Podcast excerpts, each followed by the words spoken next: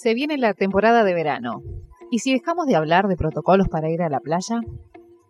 Desde hace días que se plantea cómo será la temporada en este contexto, pero realmente no sé si estamos abordando todos los riesgos. Y si utilizamos este momento de crisis como una oportunidad de repensar las nuevas formas de gestionar los riesgos que sean perdurables en el tiempo, cuando hablamos de riesgos, no solo debemos tener en cuenta el aislamiento social en el momento de ocio, como la playa, restaurantes o espectáculos.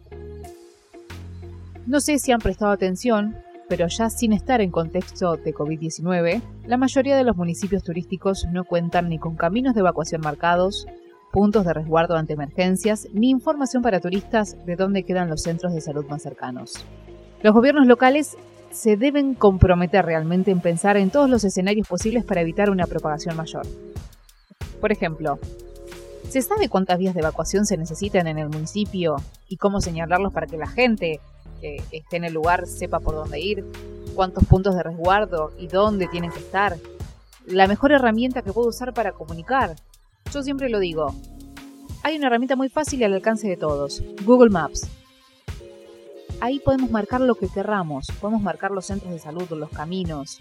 Obviamente que tiene que haber otro tipo de señalética, de cartelería, pero ya tenemos una muy fácil y que lo tenemos prácticamente todos en los celulares, el Google Maps.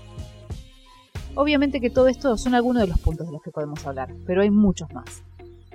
Según nos indican los protocolos y, la experiencia en otros lugares, la premisa es trasladar todo tipo de actividad a espacios abiertos, manteniendo la distancia social, las medidas de higiene y protección personal, pero con ello viene aparejado todo lo que mencionamos anteriormente.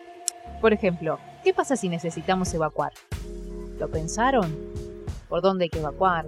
¿Cómo hacemos para que la gente no se aglomere? Algo que ocurre en, el verano en la playa. Bandera negra, eh, tormenta eléctrica, entonces toda la gente tiene que abandonar la playa. Bueno, ¿cómo hacemos para organizar eso? Son cosas que ocurren todos los veranos. ¿Cuánta gente sale por este camino? ¿Cuánta gente debe salir por la otra? En la amplitud de la playa, ¿cuántos caminos de egreso e ingreso tengo que poner? Claramente esto no es tarea sencilla pero por eso la temporada no debe ser solo crear un protocolo y dárselo a la gente con el fin de que tenga la responsabilidad de cumplirlo. Ya sabemos que eso no ocurre. Por ejemplo, en España, el decálogo para la temporada veraniega indicaba que las personas debían ducharse antes de ir a la playa y otras cosas más. Es incomprobable. Esta semana volvieron a tener más de 10.000 casos. Los protocolos solos no sirven.